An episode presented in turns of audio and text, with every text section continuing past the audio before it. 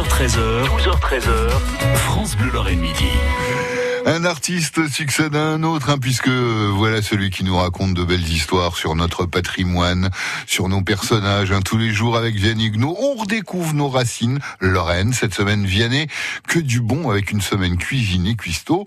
Et puis, euh, vous êtes toujours devant le piano. Oui, c'est ça, on est toujours au fourneau. Alors, je ne sais pas vous, mais moi, je lis en cuisinant. Je lis un journal, un bouquin, un prétexte à demeurer près des fourneaux. Et si vous êtes de cette confrérie, eh bien, jetez-vous sur votre souris, pas votre souris d'agneau, l'autre, hein, celle de l'ordi, et cliquez gallica.bnf.fr, c'est le site de la Bibliothèque nationale de France. Vous allez y trouver en intégrale le livre d'Ernest Auricoste de Lazarque, qui s'appelle La cuisine messine. C'est une vraie perle. J'ai rarement lu de livre de cuisine aussi passionnant, drôle, magnifiquement bien écrit, et qui démarre, et qui démarre par ceci. J'ai la cuisine en horreur. Entendons-nous. Je ne parle pas de ses conséquences, mais des préliminaires de celle-ci.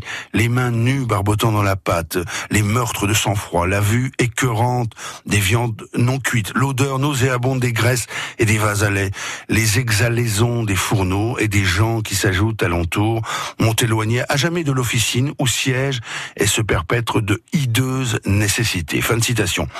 L'auteur explique ensuite, et je le résume là très rapidement, hein, qu'il tire ce livre de recherche, de rencontres, de dégustation et de souvenirs. En fait, c'est beaucoup plus qu'un livre de gastronomie.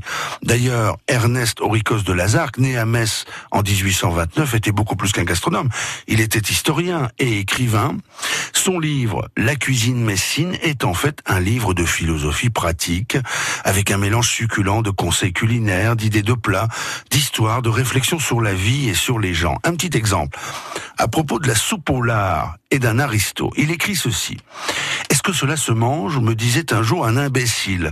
Il y a ainsi de par le monde des pauvres d'esprit qui croiraient déroger en mouillant leurs lèvres à une soupe destinée selon eux aux seuls paysans. Et mordieu, vous me feriez mettre en colère. C'est grâce à cette soupe que nos paysans lorrains doivent d'être les mieux nourris parmi tous les habitants des campagnes de l'univers entier.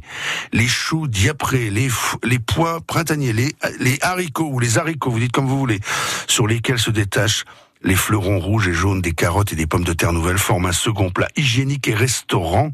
Le lard qui les surmonte, ferme et rose, à la saveur d'une nymphe de Rubens, mollement étendue sur de riches et voluptueuses draperies.